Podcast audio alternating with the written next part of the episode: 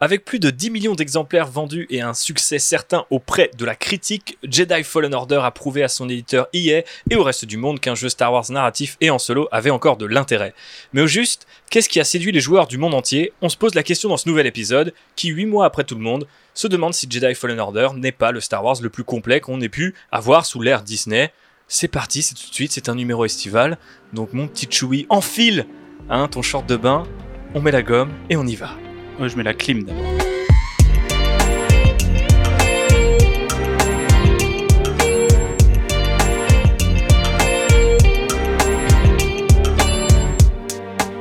Dans notre vaisseau transformé en petite euh, piscine fraîche, température euh, ambiante à 25 euh, degrés, ça vous va, messieurs? On a invité quelques, quelques amis.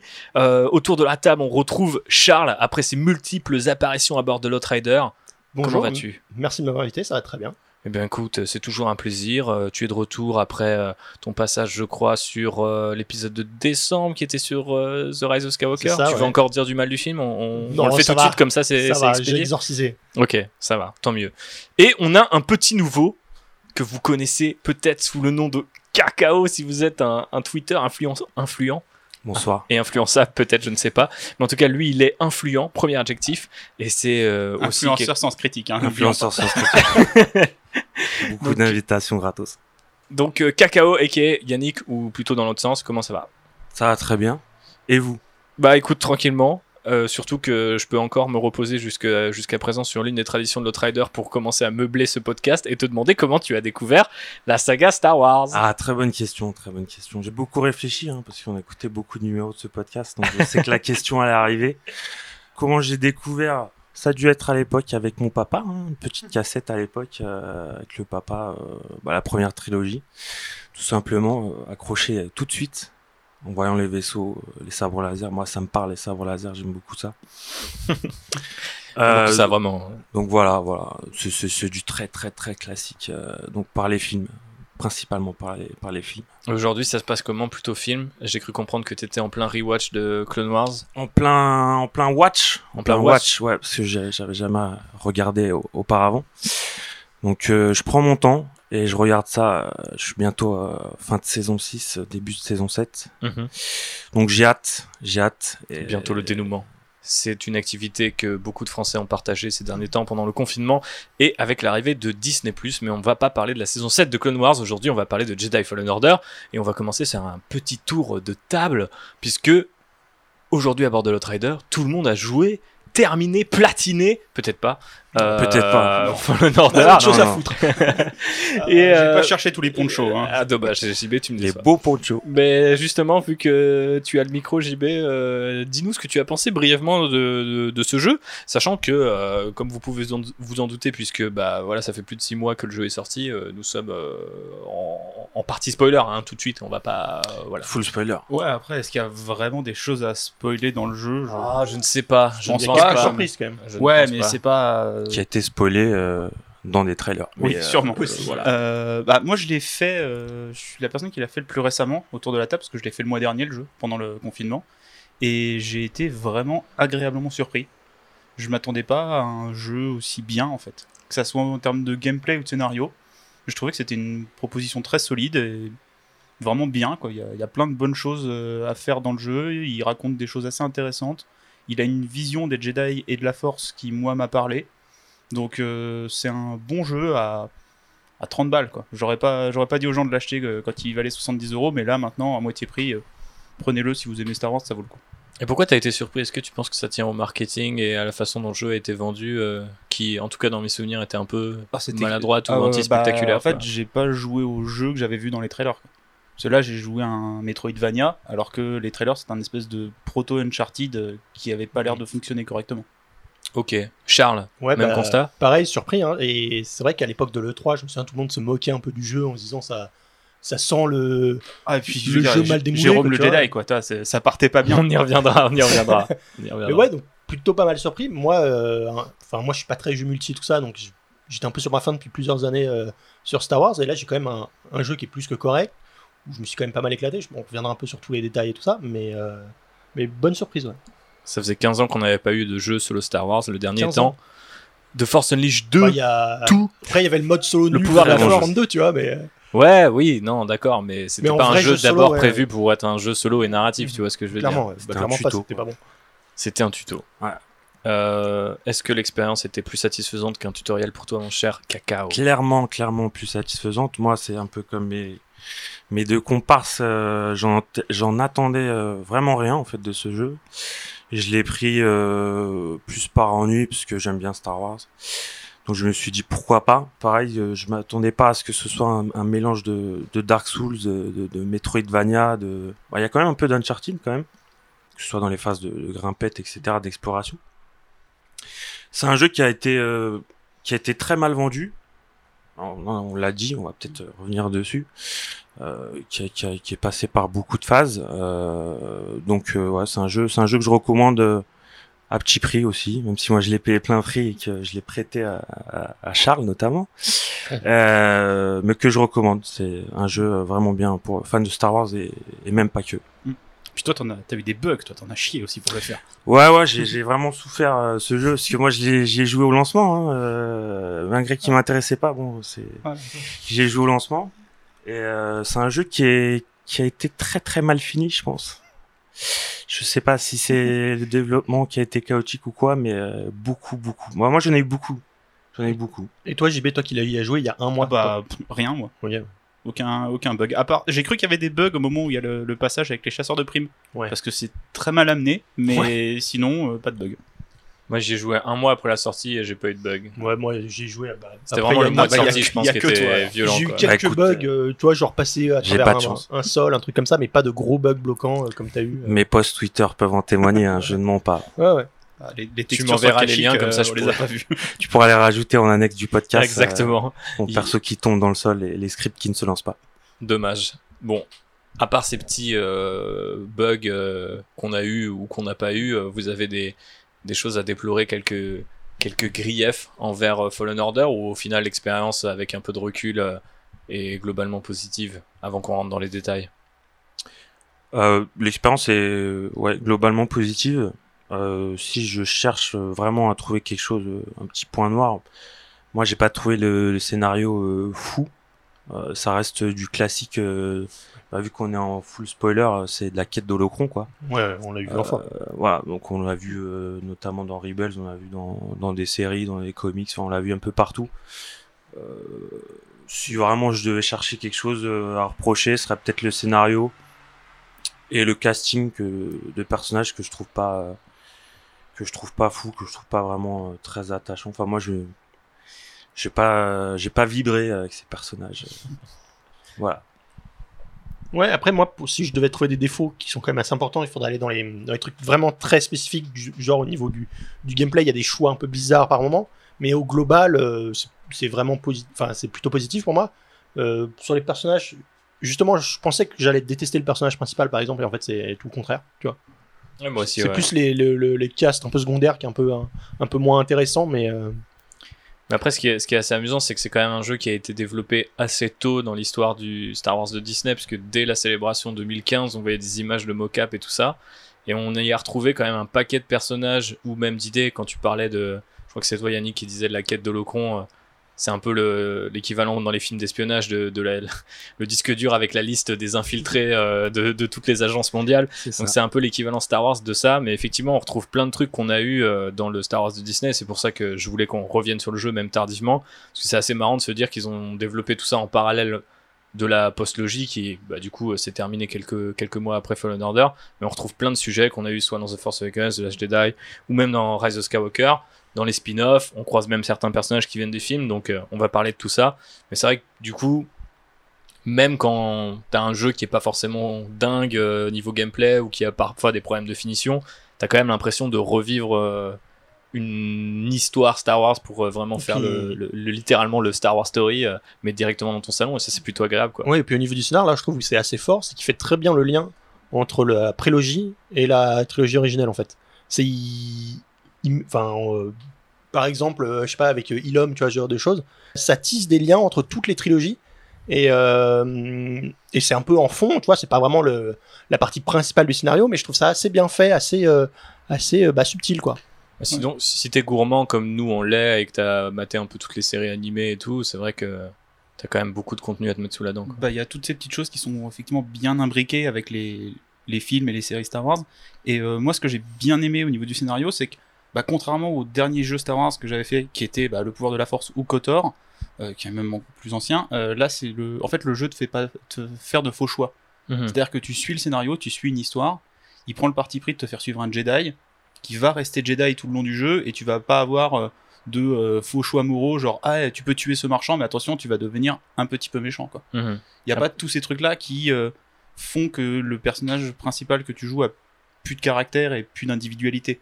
Là, il fait des vrais choix, il y a des vraies décisions que prend euh, bah, Kestis qui sont intéressantes et qui te font réfléchir sur ce que sont les Jedi, sur la place qu'ils sont censés avoir dans la galaxie et sur comment l'ordre a évolué et va peut-être pouvoir évoluer dans la suite. Ouais, effectivement. Le meilleur exemple de, de, de tout ça, c'est peut-être euh, À la fin. Le- Ouais, alors du coup, tu- la fin d'un point de vue scénario, mais euh, puisque du coup, euh, on a cette potentialité, ce- cette possibilité de recréer, pardon, l'ordre Jedi, et au final, on choisit de, de ne pas le faire, ce qui quand même rappelle pas mal les, les derniers Jedi et la moralité ou euh, l'espèce de cynisme que pouvait défendre un certain Luke Skywalker paumé sur son île. Mais je pensais plus au, au gameplay, et notamment le fait que le gameplay est quand même essentiellement défensif. Là où The Force Unleashed était globalement très bourrin, et du coup, bah, c'est pas pour rien parce qu'on incarnait un site précédemment, là on incarne un Jedi, et je trouvais que c'était assez intéressant que le système de parade soit aussi euh, proéminent, même si moi j'ai eu beaucoup de mal à le, à le gérer, je l'avoue. Euh, je trouvais ça euh, cool de se dire, bah, on va faire un jeu sur les Jedi, les, Jedi en principe. euh, ils, défendent, éventuellement ils contre-attaquent, mais ce sera jamais les premiers à sortir leur sable et à découper tout autour d'eux. Mais je sais pas, du coup, qu'est-ce que vous avez pensé justement de cet aspect euh, là du gameplay, la façon de gérer toutes les parades et, et ce- cet art de la défense? Bah ça, le, le coup des roulades et tout ça, ça parle, je pense, beaucoup aux joueurs de Dark Souls et C'est très Dark Souls. C'est très Dark Souls. Ouais, donc ça fait un peu la, la synthèse de gameplay euh, qu'on a l'habitude de voir euh, maintenant. Euh, donc t'as le côté parade, t'as les esquives. Moi, ce qui m'a dérangé, c'est que t'as pas de vraie indication sur laquelle des deux est-ce qu'il faut faire. Mhm. Donc très souvent, quand tu tombes sur un nouvel ennemi, bah t'es obligé de le laisser te taper une ou deux fois pour comprendre comment tu peux l'éviter. voire même mourir en fait. Ouais. Et après, faut que de toi-même tu te rappelles, ah oui, attends, ce euh, trooper là qui a un bâton, faut que je l'esquive, celui qui a deux bâtons, faut que je le contre. Euh, et t'as certains moments où tu te retrouves à faire un peu les trucs au hasard en disant bon, est-ce que c'est ça? Ah bah non, c'est pas ça. Et même tard dans le jeu en fait. T'as pas ce. Tu Tu peux pas de avoir ce maîtrise, tu gagnes pas forcément d'expérience. Ouais, euh, c'est ça. souvent tu vas par la roulade euh, par défaut, Ouais. non Par défaut, ouais. Ouais, puis- Mais le système, euh, excuse-moi, le système euh, de, de parade et de, pas d'esquive, parce que l'esquive c'est assez simple, mais le système de parade, je trouve qu'il est pas très bien expliqué en fait dans le jeu. Et euh, quand tu sors euh, de, de la première pal- euh, planète euh, après le, le sort de tuto et que tu te retrouves sur Datomir, c'est là que tu prends, tu peux prendre euh, très très cher, très très vite si tu comprends pas le, le système de combat. Donc soit t'apprends euh, à force de, de mourir, Ce qui est jamais Ou- très fun. Ouais, euh, il y en a qui aiment, il y en a qui aiment, mais je peux comprendre que c'est pas fun, notamment. Euh, donc, euh, c'est ouais, c'est principalement ça son, son problème. Mais après, une fois que tu la maîtrises, une fois que tu l'as compris, euh, en fait, tu peux contrer euh, presque tous les ennemis. Je pense à part les, les ennemis avec les, les armes, euh, je sais plus le nom, les armes vibrantes.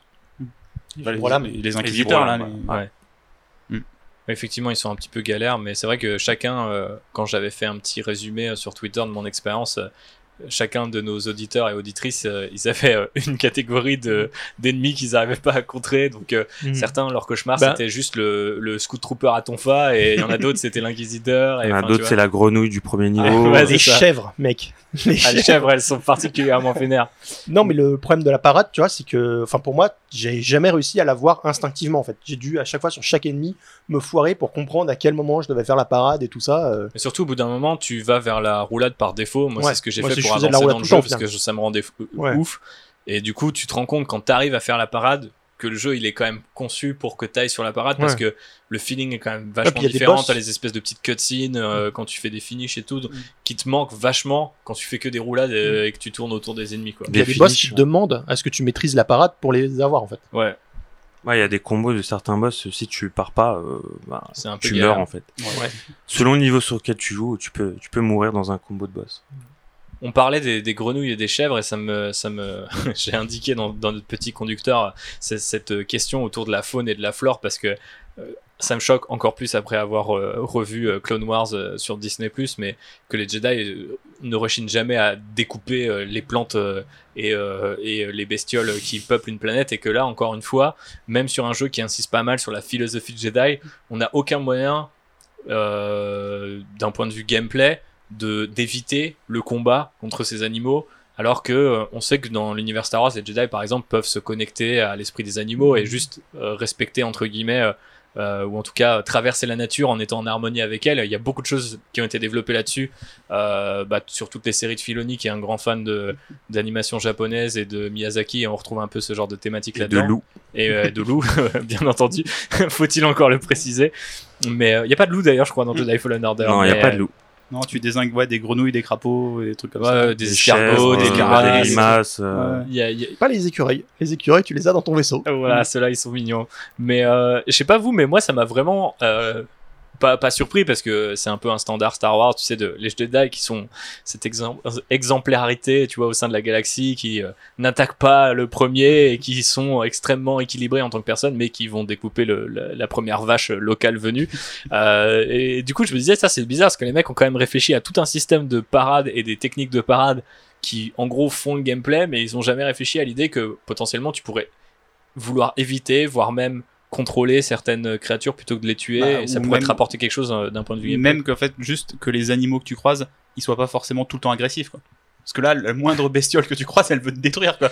Tu te promènes dans la forêt en vrai, euh, les lapins ils fuient, tu vois. Ils Ouais. viennent pas te voir et ils essaient pas de te mordre. ouais, mais on Voilà, les sait petits pas. écureuils, ils fuient. Voilà. Dans les- dans- sur d'autres planètes, peut-être que les Autant, écureuils ouais. ils te foncent dessus. Ouais, autant je veux bien sur Kashyyyk que genre même même les plantes elles veulent te manger. Euh, dans le, je sais pas sur la planète des Ephos, les machins comme ça, la, moin- la moindre araignée elle essaye de te tuer quoi. T'es quand même, Après, euh, la première planète, euh, Elle est sauvage. presque que d'animaux. Donc, si tu faisais une planète avec que des animaux, tu, tu y vas pacifiquement, le jeu serait un peu, un peu chiant. Ouais, effectivement, je pense que c'est là où il y a un impératif un peu de, de jouabilité, quoi. Et donc tu pars du principe que bon, tout ce qui est un peu près moche, tu peux le dégommer, quoi. Donc euh, Ouais, parce que l'animal mignon, tu le tues pas quoi. Ah, non. Tu, tu il Après, vient- je sais pas. toi, moi, et- moi, je pense, j'ai une petite pensée à, à Phobos qui nous écoutera peut-être, mais qui, euh, en me re- regardant jouer sur Kashyyyk, trouvait les escargots de Kashyyyk euh, vachement mignons. et du coup, elle était là, mais pourquoi tu l'attaques? J'étais là, bon, en fait, j'ai pas le choix parce que sa bave est toxique et va me m'empêcher de finir le niveau si je le, le marave pas tout de suite, quoi.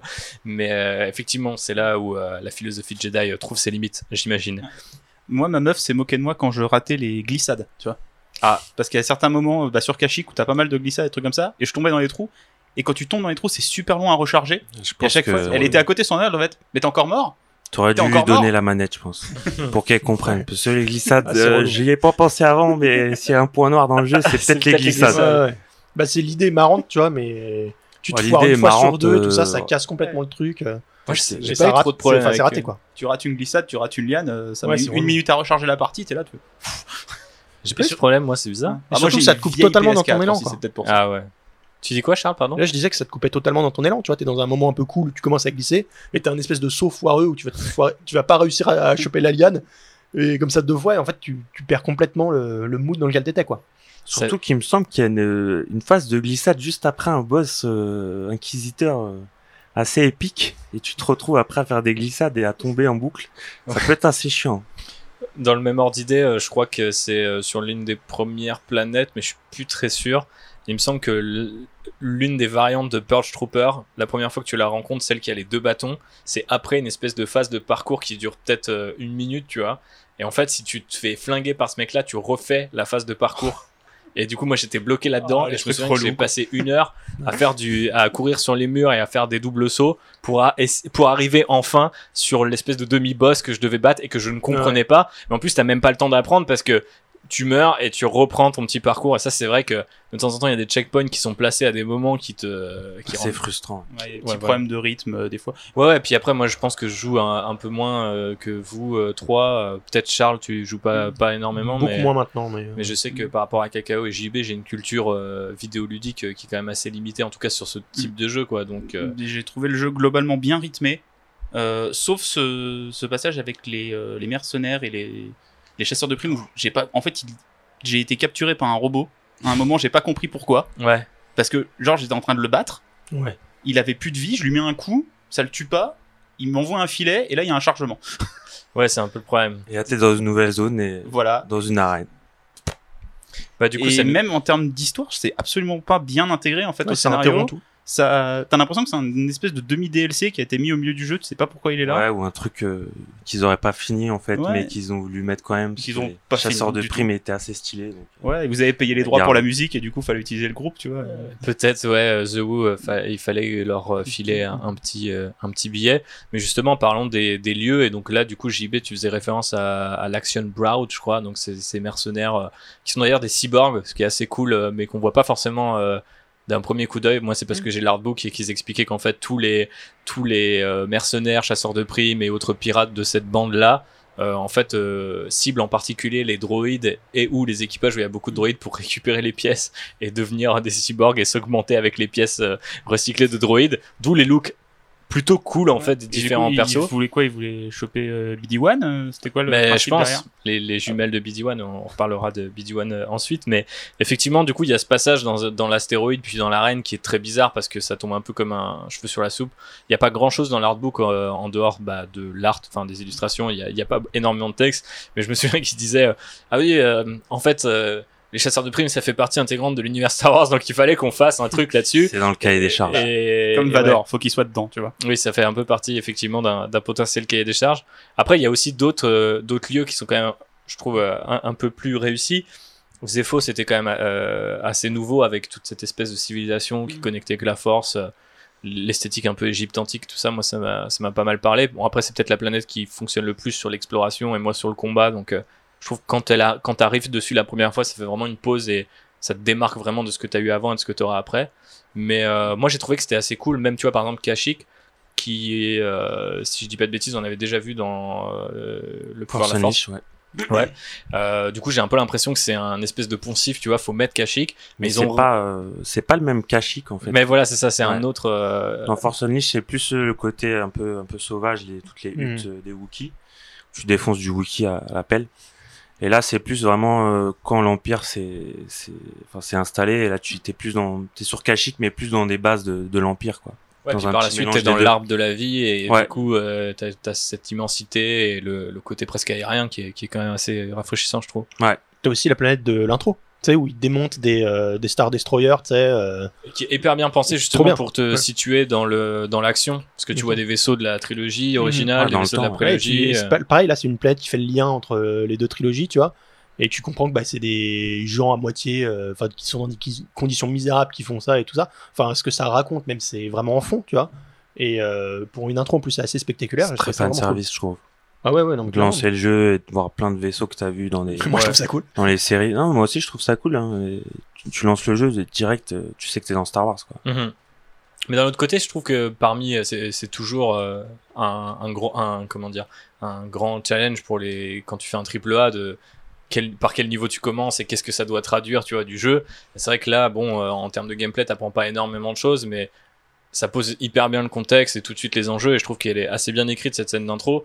Et euh, même l'ambiance, en fait, presque un peu cyberpunk, c'est le fait qu'il fasse jamais jour sur cette planète, qu'il pleuve, que t'es dans le train, tu te fasses contrôler par les Stormtroopers comme si c'était un peu la police locale. Enfin, C'est très Midgar. c'est euh, je sais pas c'est c'est c'est un Star Wars un peu plus euh, un peu plus ouais dark ou si ça fait un terme un peu euh, à la mort moelle de quoi là mais euh, tu vois ce que je veux dire? T'as pas ce feeling euh, bon tout est clean euh, oh là là les pauvres paysans qui se font exploiter par l'empire quoi. T'as un côté un petit peu crasseux voilà Bah, qui, qui c'est un petit peu ce qu'on a vu au début de Solo, parce que c'est ici c'est mieux fait. tu penses que c'est mieux fait que Solo du coup? Ah bah parce que ça en dit sur, quand même long du coup sur le côté sur le côté euh, sur le film. c'est- c'est- il y a des gens qui galèrent euh, que ça soit la République ou l'Empire, ils galèrent tout autant. Je pense que c'est mieux fait là que euh, c'était mieux fait dans Solo, tu vois. Ouais, et puis l'arrivée des inquisiteurs ou même des Stormtroopers dans le train, je me souviens que ça t'as une vraie pression, tu vois, alors qu'après, bon, tu sais qu'au bout d'un moment dans le jeu, tu vas les dégommer comme si c'était euh, euh, juste une cible, comme du bétail, mais euh, le, jeu arrive début, à... T'as pas de sabre laser, t'as pas tes pouvoirs, ton perso il est vulnérable au début. C'est ça, le perso, il, Il est en plus il est, commence- présent- il est présenté comme ça. euh, euh, il, est là, il est en train de réparer deux trucs, il enlève sa capuche. euh, il est pas du tout héroïque au début. Il Mhm. veut fuir, il, sait- il est plus Jedi, il est plus, euh, il est plus tout ça quoi. C'est plus un héros au début. Donc tu le- tu l'accompagnes vraiment dans euh, dans son devenir de Jedi. Mais du coup, parlons de Cal Kestis. Alors, qu'est-ce qu'on en a pensé euh, de ce personnage? Moi, je- ça m'a un peu surpris de, de voir une espèce de. Alors, du coup, en, en termes de temporalité, il faut revenir en arrière et se dire qu'à l'époque où il a été écrit, il a été peut-être pas écrit exactement comme ça, mais il y a quand même vraiment un parallèle masculin euh, à Ray. euh, sur, euh, ils ont le même taf. euh, dans l'artbook, t'apprends que la première mission au départ, euh, il devait être masqué, tu devais pas savoir à quoi il ressemble, etc. Donc t'as vraiment l'introduction telle que Rey est introduite dans le réveil de la force et moi ça m'a vachement surpris et en plus t'as le côté euh, je suis un Jedi ou en tout cas un utilisateur de la force mais je vais un peu tracer ma propre voie plutôt que de suivre exactement ce qu'on m'a appris et je trouve que les deux personnages se répondent de manière soit assez emmerdante si t'as pas aimé l'un ou l'autre euh, bon bah tu c'est la double peine mais euh, d'un côté si t'aimes bien Rey par exemple et c'est mon cas genre je trouvais ça cool en fait d'avoir aussi euh, une sorte de, de, prototype en la personne de Cal Kestis mais je sais pas si vous avez eu le même feeling moi, il m'a plus fait penser à Kanan, tu sais. Dans le sens où c'est un mec qui a, bah, qui un peu. qui s'est un peu mis dans une autre vie. tu sais, qui a oublié ses pouvoirs un petit peu et qu'on force du coup à, à redécouvrir ses pouvoirs un peu. Mais, mais non, c'est un personnage assez- pas surprenant, je dirais, mais, euh, mais assez touchant en fait, dans le sens où on s'attend. Enfin, quand on avait vu les premiers trailers à l'E3 et tout ça, on s'attendait à une tête à claque, un mec qui est Bah, c'est Jérôme le Joker, quoi. qui râle et tout ça. Et en fait, non, il est plutôt. euh, il, il est jamais tu sais, négatif, il est jamais râleur et tout ça, il est toujours euh, tu sais, dans, vers, vers l'avant et tout ça. Et t'as fait- presque un casting à, à- à- à contre-emploi parce que Hmm. euh, quand tu dis euh, tête à claque, c'est- tu visualises tout de suite euh, Ezra ou même euh, Ouais. Ahsoka au début de Clone Wars où tu Ouais, te ouais. dis il y a qu'un seul euh, ou même Anakin quand il est jeune mais t'as qu'un seul profil de Padawan et c'est toujours la tête à claque. Donc là quand on a vu arriver Cameron Monaghan sur scène, on était là oh merde ils ont pris un acteur de, de Gotham et c'est Jérôme le Joker et ils nous le vendent comme un Cli- Clint Eastwood jeune, je m'en souviendrai toute ma vie. Et j'étais en mode genre mais c'est pas oser la sortir, celle-là. Ah, on avait bien rigolé. Ouais, on avait vraiment bien rigolé. Ouais, bah, peut-être si tu lui mets un poncho, un peu de barbe, mais bon, bref, euh, du coup, j'ai- que ça, des ponchos, on, pas on- partait quand même. C'est par- peut-être ça le lien avec euh, on- on partait quand même un petit peu de loin. Et au final, je trouve qu'ils ont bien réussi à jouer avec, euh, justement, comme tu disais, Charles, un peu sa fragilité ou son humilité, en fait. Mm. Tu vois, euh, il y a vraiment des passages que j'ai trouvé assez touchants, mais globalement, même aussi sur d'autres persos, mais lui en particulier, euh, je me souviens du moment où il prend l'espèce de guitare qui traîne dans le vaisseau, et tu sais, ça connecte, euh, tu sais, la façon dont ça connecte avec la force et tout. C'est la première fois où je me suis dit, bon, il y a un traitement de la musique qui est assez cool, on reviendra peut-être euh, dessus, mais dans le jeu, qui est euh, assez original, tu vois, de, de connecter l'idée que bah, un instrument de musique puisse être lié à la force et tout par rapport à, je sais pas, la- l'artiste ou, la, ou son âme qui, qui squatte la, la guitare, mais je trouvais qu'il y a plein de petits moments comme ça qui te vendent le personnage, alors que si tu l'as sur le papier ou sur la jaquette, tu fais, euh, ouais, bon, c'est un Jedi roux, euh, Ouais, c'est le Joker. quoi. Random white guy, quoi. Ouais, c'est ça. Bah, il est pas rasé, contrairement à Ouais. Galen Et- Marek, il est roux. qui était Ouais, un peu le- que ça, Et les roues, ouais, c'est. c'est ce qui le différencie de beaucoup de, de héros de jeux vidéo, quoi. Après, moi, je, en faisant le jeu, je- j'avoue ne pas avoir vu ce, ce parallèle avec Ray, plus avec, euh, comme Charles disait, peut-être avec, avec Kanan. Euh, c'est un perso euh, qui s'est qui s'est coupé à la force euh, suite à un, suite à un traumatisme et qui euh, Ça, c'était intéressant aussi, le, le PTSD via la force. C'était un truc ouais que tu assez nouveau. découvres en plus euh, Ouais. Au fur et à mesure du jeu et qui, qui t'apprend euh, bah, qui, qui rentre dans le gameplay parce qu'il t'apprend des nouveaux pouvoirs avec des flashbacks qui expliquent en même temps le l'histoire du perso et comment il en est arrivé là et pourquoi il avait plus ses pouvoirs. Un Ça, t'as trouvé ça bien Moi, j'ai trouvé que c'était vachement Vraiment cool. super plaisant, euh, le, le fait que tout soit intriqué, tu vois, dans, le, dans les espèces de flashbacks qui pourraient être super chiants. Je pensais à JB qui est traumatisé par les épisodes de Clone Wars où on s'entraîne sur des boîtes qui l'évitent, et du coup, je me suis dit, merde, il va, il va souffrir. Ah, c'est que ça. Mais au Ouais. final, euh, Ouais, mais ça, c'est pas des séquences qui sont très longues et tu comprends vite qu'elles euh, qu'elles vont t'apporter quelque chose pour le gameplay derrière. Donc, euh, mais c'est assez cool voilà. d'apprendre quelque chose sur le perso et sur Mm. son gameplay, en fait. Et dans toutes ces petites séquences flashback, euh, celle qui met en scène l'ordre 66, elle est vraiment bien, tu vois. En plus, tu la sens arriver, tu sais. Ouais, bah tu te dis, parce que ah, tu mais ça va être là. tu le connais, tu, Ouais, ouais. tu sais que ça va se passer Et et, tu- et la manière dont c'est mis en scène, la relation qui est développée avec son maître à ce moment-là, elle est assez touchante. Et euh, moi, ce que j'ai bien aimé sur le personnage, c'est que il est ultra positif. Euh, et euh, bah, par exemple, lui, il s'est coupé à la force. Et quand il apprend qu'il y a un, bah, un autre personnage qui est serré, c'est ça? L'autre Ouais, je sais pas Jedi. comment il prononce Sire, je sais Sire, plus. ouais. mais- l'autre personnage qui est un autre Jedi qui sait aussi couper à la force. Elle, parce qu'elle a fait des mauvais choix qui ont entraîné des, bah, des conséquences graves avec euh, la création d'inquisiteurs et tout ça, bah en fait il lui pardonne tout de suite, tu vois. Mhm. Il est là, il fait ouais bah t'as fait une connerie, euh, moi aussi j'en ai fait, c'est pas grave, on avance. Et il n'y a pas ce côté euh, Bah. je me méfie de mes alliés pendant X temps dans le jeu avant que tu te rends compte que c'était un gentil, non c'était un méchant, non en fait c'était un gentil. C'est tout de suite ac- accepté en fait Ouais, que tu joues un gentil, bah, il a des réactions de gentil et euh, le jeu s'embête pas à faire des, euh, des détours pour te t'expliquer ça. Ouais, puis des faux euh, dilemmes moraux ou, des, ou du pathos abusé ou des trucs Des comme ça. Pour, twists, ouais. ouais, ouais, comme t'en as C'est dans plein de jeux. classique mais, mais efficace quoi. Comment vous avez personnalisé votre euh, Calcestis Est-ce que vous avez été chercher des panchos Est-ce que vous avez joué les tenues de base? Est-ce que vous avez bricolé des sabres laser? Bah moi j'aime beaucoup euh, dans le jeu vidéo en général essayer de de chercher de trouver un peu euh, tout le tout le contenu euh, que tu peux tu peux trouver. Euh, après les ponchos sont très moches, il faut le dire. Donc euh, il faut essayer de trouver le moins moche de tous les ponchos. C'est très dommage d'ailleurs qu'il y ait que des ponchos, je ne sais pas si c'est une décision qu'ils ont pris, je sais pas si ça fait ça fait Jedi pour moi ça fait juste moche.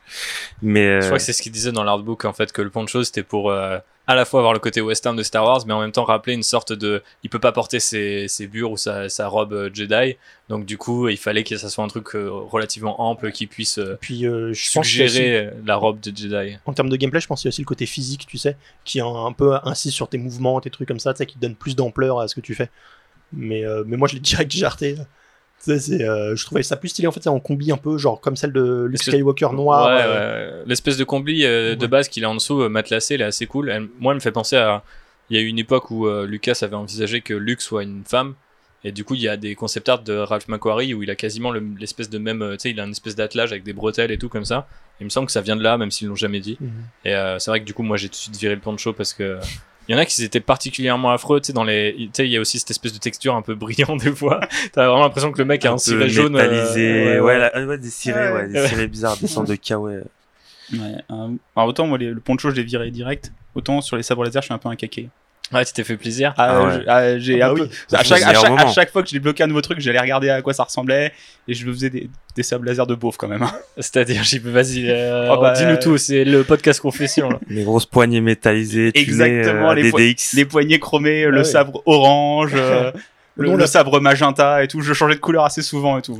On n'a pas tous la chance d'aller à Disney World pour se faire son sabre laser, tu vois, Yes. donc. euh, Mais d'ailleurs, euh, C'est les- ça qui est stylé parce que les sabres du jeu, c'est les sabres que tu retrouves dans, dans, dans Galaxy's. Edge, ouais, Ouais. c'est ça. Enfin, T'aurais coup, pu te faire ton sabre de kéké euh, pour euh, 200 dollars. c'est ça, un peu plus cher. En plus, il faut rallonger euh, pour trouver les- certains cristaux, alors que là, quand tu arrives sur Ilium, tu peux prendre euh, le cristal que tu veux pour reforger. C'est ça, ça qui était aussi hyper chouette dans le parcours de ce personnage, c'est que tu pars du principe que c'est déjà un Jedi et que tu vas te souvenir. À aucun moment, j'imaginais qu'on puisse me dire, bah oui, tu vas te refaire un sabre laser parce qu'en fait, le sabre laser, il est cassé parce que c'est la moitié du sabre laser de son maître, qui était là aussi, je trouvais une, une bonne idée, tu vois, que le sabre à moitié pété et tout. Et quand tu le refais, je me suis dit, ah, mais je peux choisir là, j'étais complètement refait comme un gosse, quoi. J'ai longtemps hésité sur quel cristal j'allais prendre. Le violet direct. Ah ouais, violet, Ah ok, ouais, le Charles, violet. jaune. Ouais, jaune, ouais, Ah jaune. Et donc JB orange. Euh, orange au début et après, comme Yannick, euh, le violet. Il y a beaucoup de fonctionnalités aussi après dans le gameplay, genre euh, le fait que tu puisses séparer le- les deux parties du sabre pour faire une attaque en particulier et Bah, tout. passer du sabre simple au, à la double lame, aux deux sabres et tout, c'est assez bien intégré dans le jeu. Et tu sais, t'as pas l'impression que c'est un vrai choix de gameplay où tu t'équipes d'une arme et t'es obligé de rester avec celle-là, quoi. Là, tu passes de l'une à l'autre quand t'as envie. Ouais, c'est intégré dans, dans le combo. Si tu veux jouer avec le, le double sabre la Dark Maul tout le temps, tu peux, quoi. Ouais, c'est bien pour gérer les foules. Oh, même les ennemis tout seuls, c'est Ouais. un peu plus stylé. Après, je trouve les différences en termes de gameplay entre chaque euh, sabre m'a pas non plus paru euh, énorme, tu sais, pour Mais- euh, forcer à. Mais parce que, encore une fois, c'est plus axé sur la défense en fait. Donc j'ai l'impression que typiquement, quand t'es entouré d'une horde d'ennemis, il vaut mieux avoir le double sabre parce que tu peux parer plus de trucs et tu maintiens un peu plus de distance. Mais c'est vrai que par contre, quand t'arrives au contact, t'as pas forcément l'impression d'être trois fois plus puissant parce que t'as deux lames Mm. ou deux fois plus puissant en l'occurrence. Ça, mais- ça, en termes de gameplay, ça m'a un peu rappelé euh, les derniers Devil May Cry où tu peux changer d'arme en cours de combo pour t'adapter aux ennemis que tu combats et t'as pas ce côté je vais dans le menu, je m'équipe et je garde mon arme tout Ouais. le temps. quoi. Après, c'est un peu plus rigide qu'un Devil May Cry. Oui, bien sûr, c'est pas. Tu, tu Mais fais, moi, j'ai pas- j'ai 60 000 pas- combos et ouais. tu jongles pas avec les Stormtroopers en l'air. quoi. Moi, j'ai pas vu Bientôt, euh, vraiment l'utilité du, du double sabre dans le jeu, à part le fait que ce soit stylé. Ce qui est une utilité en soi. hein. Oui, c'est vrai. Mais après, tu t'as pas les lames rouges, donc ça enlève un peu du, du style. Ah, c'est double lame, mais le double lame rouge, ah ouais. obligatoire. Pour ce qui est des droïdes, messieurs, on a un petit peu parlé de lui. Je voulais parler de BD1 pour Buddy Droid 1. Euh, parce que Et une question qui me taraude un petit peu, c'est la question des droïdes sous l'ère Disney, parce que tu as l'impression que aucune œuvre Star Wars ne pourrait être considérée complète sans avoir son droïde un peu attachant, ou plus ou moins attachant. Donc euh, on a eu euh, BB-8, on a eu K2SO, on a eu Chopper, on en a eu tout un tas. Donc euh, déjà, avant de commencer sur lui- lui-même, j'ai envie qu'on le classe un petit peu, voilà, qu'on s'amuse, c'est la partie un petit peu Mhm. ludique de ce podcast. Est-ce qu'on sait savoir, est-ce qu'on le met devant euh, les autres, est-ce qu'on le met derrière qui, voilà. Qui se lance? Euh, je vais me lancer Vas-y. On fait un top, c'est ça Un top des droïdes Ouais, vas-y, fais-moi. Ouais. Moi, je mettrais en premier le, le droïde euh, de, de Rogue One. Ok, K2SO donc. J'ai oublié son nom. K2SO, effectivement, pour moi, c'est c'est le plus le plus cool dans son comportement, même dans son design. Celui du, du, du jeu est assez stylé aussi. Il Mhm. t'accompagne bien, il est bien ancré dans, le- dans le gameplay. et C'est ça fait un petit peu animal de compagnie en fait. Ouais. Conçu d'après un oiseau et un, un chien à la fois, apparemment. Oiseau pour la silhouette et après pour le comportement, euh, c'est un petit peu. un- Ouais, ça un fait petit très show. chien ouais, avec ses, petites pattes et comment il marche, comment, comment il grimpe sur le dos, même si un chien qui grimpe sur le dos, ça doit être compliqué. Euh, Je l'ai bien dressé. Ou un petit chien. un tout petit chien. Euh, après, je dirais peut-être euh, BB-8. BB-8, euh, au moins dans Force Awakens, euh, c'était c'était vraiment euh, une belle découverte. Et euh, je dirais Chopper à la fin. Et Parce oui, que, Chopper. Ouais, non, c'est juste le droïde euh, qui fait qui fait des blagues, euh, qui fait un petit peu le. Il est droïde râleur. fait des balayettes aux gens, tu vois. c'est pas trop mon kiff. Moi, c'est mon préféré. hein, Je le mets direct dans le, dans le- en haut du top. Mais Charles? Moi, je suis un peu normie, tu vois. Je suis euh, BB-8 en premier parce que parce qu'il est rond, il est mignon, tu vois. On dirait un petit bébé, quoi. Euh, celui du jeu après, euh, parce que euh, il y a vraiment ce côté, on en parlera sans doute après, mais ce côté interaction, vraiment, t'es- Ouais, ouais, t'as vraiment un lien qui sort ouais. avec lui. Euh, après Chopper, parce que parce que Chopper, il est trop marrant, quoi. le, le, le droïde Goomer, quoi. Et après, bah, K2SO qui m'a pas non plus euh, trop euh, trop parlé, quoi. Ok. Toi, JB, t'as une préférence pour ces dif- entre ces différents droïdes Euh, bah, j'aime beaucoup BB-8, donc je vais peut-être le mettre en premier. Euh, bah, mon préféré, ça reste R2, mais il a pas eu vraiment les honneurs Ouais, ces dernières des années. nouveaux là. On parle des nouveaux, voilà, bien sûr. tu- il est, tu sais, R2, il est tout en haut, il regarde les autres. euh, C'est clair, tu dessus, peux quoi, pas ouais. détrôner le OG. Bah non. quoi. Donc ouais, BB-8. En deuxième, euh, BD-1. J'ai trouvé qu'il est vraiment mignon. euh, et effectivement, le comportement très animal de compagnie marche très bien dans le jeu, parce que c'est vraiment c'est ton compagnon, quoi. Il est avec toi tout le temps. Et en plus, il n'est pas là que juste pour résoudre des problèmes et des mécaniques de jeu.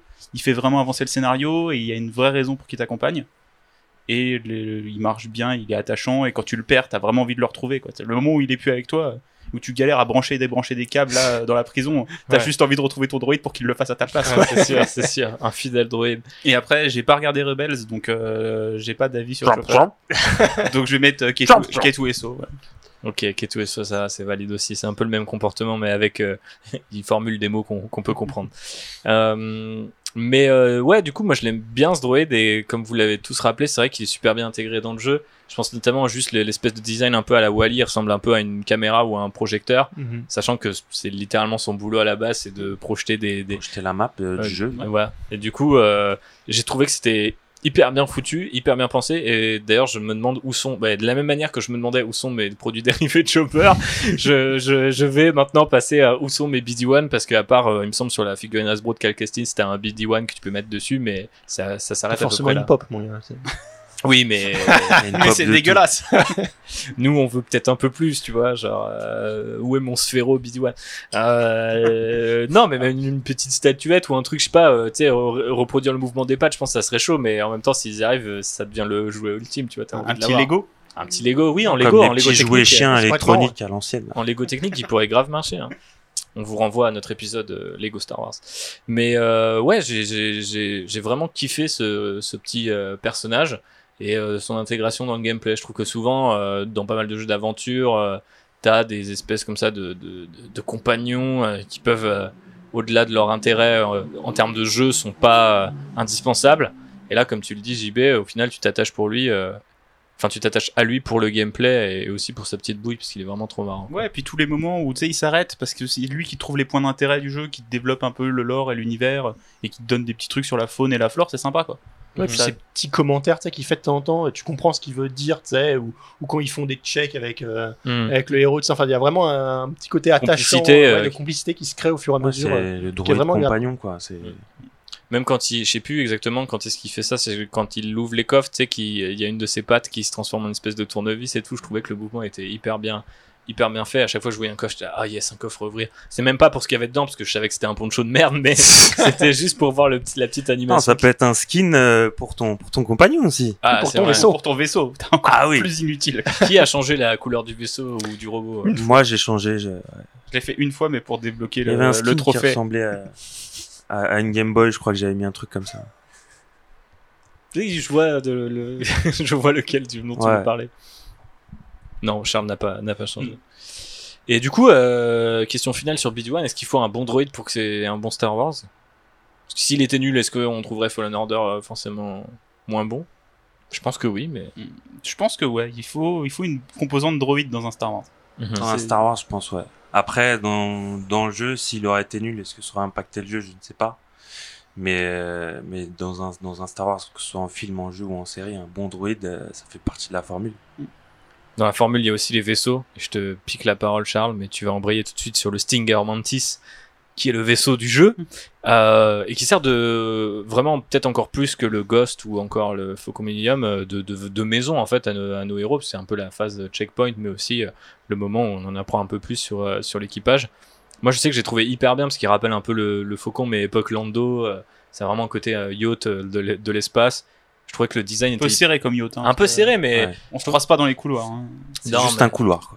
C'est un, un beau couloir avec de belles fenêtres et quand tu es en vitesse lumière et que tu peux voir au-dessus de toi euh, les, les espèces de, de, de, de stries comme ça, j'ai trouvé que c'était hyper envoûtant d'être dans ce truc-là. Enfin, j'étais d'ailleurs presque frustré de pas pouvoir le piloter moi-même euh, d'une manière ou d'une autre, mais euh, voilà, si vous voulez me dire deux trois mots sur ce vaisseau-là, n'hésitez pas. Moi, ça m'a pas mal fait penser au Normandie de Mass Effect, tu sais, Ouais. où euh, t'as un espèce de hub comme ça où tu peux parler avec tes C'est parce que compagnons. t'es de Rouen aussi. Énorme blague. Il nous a ramené du cidre, euh, donc euh, il fallait qu'on l'affiche. Soutenez vos producteurs. Et, euh, et ouais, donc au Normandie, ou dans le sens où tu as cette espèce de hub qui te permet entre chaque planète de parler avec ton. Un peu d'avoir des, des moments de, de, de vie euh, un peu normal, tu sais, euh, avec, les, avec tes compagnons et en parler, tout ça. Même si c'est plus limité là dans, dans Star Wars, mais. euh, Là, tu peux canne personne, quoi. C'est pas comme Mass Effect. ouais. Mais, mais, mais c'est agréable, quoi. Et puis tu vois tes petites plantes. Je veux pas euh, savoir qui t'aurait même, du coup j'y vais. tu peux voir tes petites plantes pousser. Bah, le pilote. oui, bah oui. oui. donc, Ouais, je disais, non, tu peux voir tes petites plantes pousser, tu vois, tu peux voir tes petits trucs, c'est c'est agréable, quoi. C'est et après le design, je le trouve cool, je le trouve pas renversant le design. Par contre, j'aime bien quand il atterrit, tu sais, qu'il se déplie. avec l'aile qui bouge. Ouais, ouais. Ouais, l'aile qui, Hmm. qui se déplie. qui moi, tourne ouais. et tout. Bah, ça, les, les vaisseaux qui bougent euh, certaines parties quand ils se posent et qui décollent, euh, c'est typique de Star Wars. Mhm. C'est un kiff. J'ai d'ailleurs appris il y a pas longtemps en regardant euh, une vidéoconférence, je sais pas exactement comment on pourrait dire, ils ont rassemblé plusieurs mecs de- d'ILM pour les 40 ans de l'Empire contre-attaque. Et il y a Joe Johnson qui expliquait que quand il avait travaillé sur le Faucon Millennium, il voulait que le, le cockpit qui est sur le côté, en fait, il puisse tourner de, tu vois, le long Ah du, le long du du cercle. Mm. et que du coup, on lui avait dit non, non, c'était trop, trop compliqué. Et donc ensuite, c'est pour ça qu'il a créé le, le B-Wing, qui lui aussi, du coup, a l'aile qui se rabat sur le côté euh, pour euh, Mm. pouvoir atterrir et décoller. Donc là, on retrouve un peu le même genre de. Là aussi, c'est un peu une signature Star Wars, un peu gadget, mais on reconnaît tout de suite le mouvement et on se dit, ok, ça c'est pas, Ça, ça me plaît. ça, ça me plaît, ça c'est pas un vaisseau comme le Normandie. mais, euh, mais non, mais c'est vrai qu'il y a grave une vibe euh, au Mass Effect dans, dans, dans, dans ce lieu. Mais j'ai vraiment apprécié cet endroit en tant que lieu de vie, quoi. Pas toi, JP. Non, ah si, si, si. Je, je trouve que le, le vaisseau il est bien, il fait bien le lien entre euh, les différentes phases d'exploration et voilà, c'est- là où, vu qu'à chaque fois on te pose sur une planète et t'es un peu tout- laissé tout seul, c'est là où t'échanges avec les, les membres de l'équipage. Et euh, mais tu vois, moi j'ai même été un peu déçu que tu recrutes pas plus de monde en fait dans le vaisseau. Ouais, je suis d'accord, ouais. Qui est Il n'y a pas, pas trop de place. Ouais, voilà, mais tu vois, genre euh, que les gens que t'es rencontrés sur Kashi qui soient pas venus avec toi ou ce genre de choses. quoi. Du coup, on peut parler de peut-être de l'équipage et commencer par le pilote puisque tu l'as mentionné, c'est Grease, euh, mon cher JB, qui euh, rappelle là aussi, je fais un parallèle avec euh, ce qu'on a eu euh, sous l'ère Disney au cinéma, mais ouais, m'a beaucoup rappelé le personnage de John Favreau dans Solo, qui était du coup Rio, cette espèce de, de petit singe. Déjà parce qu'il faisait à manger, exactement comme euh, ce bon petit Grease, et exactement comme John Favreau qui est très porté sur la bouffe, vous le savez si vous avez vu Chef. Euh, mais euh, du coup, euh, voilà, qu'est-ce qu'on a pensé de ce- cette petite grenouille barbue? Bah, c'est un pilote de vaisseau typique de Star Wars, quoi. Il est un peu bougon, euh, il râle, mais euh, C'est ça. il, il t'emmène là où faut aller, puis euh, au final, euh, ça reste ton. C'est un, C'est un taxi G7, tu vois, il râle, mais il fait son boulot. et, et à la fin, il est assez touchant quand même. Ouais, il est assez cool à la fin. Ouais. Euh, ok, on- des trucs à rajouter sur Grise, non? Non, ça- moi, je trouve que parmi les compagnons du vaisseau, c'était mon préféré, tu vois. Ok. Et qu'en est-il de Sir Junda, du coup, dont on parlait tout à l'heure, qui est, du coup, en fait, euh, on, a- on l'apprend au cours, euh, au cours du jeu, mais euh, du coup, la- l'ancienne maître de la merde, c'est Second Sister, donc euh, l'inquisiteur qui vous traque tout au long du jeu. Là aussi, un, perso assez, assez touchant, j'ai trouvé en fait. Mais encore une fois, c'est- assez marrant que le jeu fonctionne parce que il va jamais chercher très loin, mais ce qu'il fait, il fait, il le fait plus trop bien, je trouve. Non, vous êtes pas trop d'accord sur ce perso, j'ai l'impression. Si, si, euh, c'est un... bah, le perso, c'est un peu le, le mentor sans être le mentor. Au début du jeu, c'est un peu le mentor, et puis tu, plus tu, tu découvres le passé du, du personnage et tu te rends compte que, bah, en fait, c'est un personnage qui a, qui a été brisé et qui, bah, qui a créé le, le principal antagoniste du jeu. Donc, euh, oui, c'est, c'est un perso qui est, qui est assez touchant et que, que, que, que tu aimes découvrir un peu, un peu son passé et, et ce qui- ce qu'il a pu, comment a pu mener à, à ce moment-là dans, dans le jeu. Charles? Moi, j'ai eu plus de mal à la suivre, tu sais, euh, comprendre un peu pourquoi elle réagissait comme ça et tout ça. Même si tu comprends son passé, enfin, j'arriverai plus à rentrer dans les détails parce que ça fait trop longtemps, mais, mais de comprendre pourquoi elle réagit comme ça à certains moments. je trouve que t'as plus vite d'empathie, mais je me demande si c'est pas Mhm. fait exprès du coup, vu que tu comprends pas très bien, tout de suite, tu ton empathie elle va vers euh, euh, Second Sister en fait, surtout quand Mhm. elle t'explique en fait ce qui s'est passé, et tu dis ah merde, je suis en fait je suis pas en train de combattre un proto Vador ou un nazi de l'espace, euh, c'est juste une ancienne Jedi, et ça j'ai trouvé que c'était hyper bien aussi. On revient un petit peu au scénario, je suis désolé pour les allers-retours, mais les inquisiteurs sont censés être euh, tous euh, et tout autant qu'ils sont d'anciens Jedi. Et quand ils avaient un petit peu droppé ça dans le nouveau canon, j'étais là genre ok c'est cool, mais du coup, enfin comment ça marche quoi? Est-ce qu'ils sont torturés jusqu'à, est-ce que leur cerveau est lavé, etc.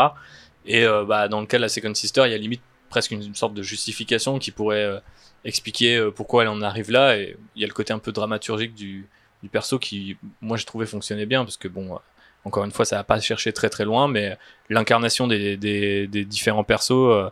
Euh, que ça soit dans- le texte et aussi par leurs euh, doubleuses respectives, je trouve ça faisait vraiment le taf quoi. Ensuite, on va retrouver euh, Sister Meryn, donc qui ramène la magie des Sœurs de la Nuit au sein du vaisseau et un petit peu de la bande. C'est le perso qui m'a fait dire merde, c'est dommage qu'on joue que Cal Kestis. Je sais pas si vous avez eu le même feeling. Euh, bah pas du tout eu le même feeling. Je t'avoue, ça m'est pas venu à l'esprit parce que j'étais très porté Jedi, donc pour moi on jouait un Jedi, c'est tout ce qui allait se C'est un passer. peu dans le titre effectivement, je- j'en C'est conviens. ça, un peu dans, dans le sous-titre. Euh, c'est un perso euh, qui est assez qui est assez bien amené, qui qui amène euh, qui a amené via via Datomir effectivement qui ramène un peu le toute la magie de, de Star Wars. Mais après de là à ce que j'aurais aimé la jouer, euh, je vois pas trop comment ça se- serait intégré niveau gameplay dans ce jeu-là. De toute façon, le jeu te, demo- te- si je me souviens bien, te propose jamais de jouer un autre personnage que Cal Kestis. Non. Non. Donc, euh, ce qui est parfois un petit peu un gimmick aussi qu'on a sur les AAA. Donc, c'est pas forcément que je l'appelais de mes voeux, mais je me suis dit, ah, c'est marrant, on commence à récolter quand même, euh, au fur et à mesure de notre aventure, des gens qui sont connectés à la force, mais qui sont peut-être connectés différemment. Et typiquement, une fois que tu as fait un truc avec les sites et un truc avec les Jedi, est-ce que ce serait pas intéressant d'observer euh, ce que peuvent faire les Sœurs de la Nuit, même si typiquement elles sont liées plutôt au côté obscur. Et si tu as suivi justement Clone Wars, l'arc de Datomir est un peu conclu par le jeu, donc ça c'est plutôt appréciable. Mais je sais pas, là encore une fois aussi, je l'ai trouvé son histoire assez euh, touchante et euh, l'affrontement avec euh, Malikos, qui est du coup un Jedi qui arrive et qui, comme tous les bons Jedi, s'approprie la culture des gens sur place, bute tout le monde et dit au fait maintenant c'est moi le chef. Euh, bah, je sais pas, j'ai encore une fois, j'avais beaucoup d'affection très vite pour ce personnage et au point de vouloir un peu la jouer et de me dire bah ouais, ça créerait des gameplays différents si arrivé sur une planète et que d'un coup tu peux pas tout faire parce que il y a certains trucs qui sont Jedi, il y a certains trucs qui sont liés à d'autres d'autres facettes de la Force, mais c'était juste une idée comme ça. Après, Mm. Si vous avez euh, Après, il me juste aimé le personnage. que dans un combat de boss, dans certains combats, elle est quand même, euh, elle aide un peu ton perso. Contre Malikos. là. Ouais, contre euh, contre le boss de fin de de Datomir. Bah, c'est là où je voulais en venir du coup. Ça m'a un peu frustré qu'on ait que ça. Après, c'est difficile à vendre un jeu avec une une sorte de la nuit, quoi. Je sais, je sais, Cacao, j'ai- j'essaye de vous convaincre. un jeu Star Wars où tu joues pas un Jedi et en plus tu joues une femme. Euh, Les gens ils achètent pas ça malheureusement.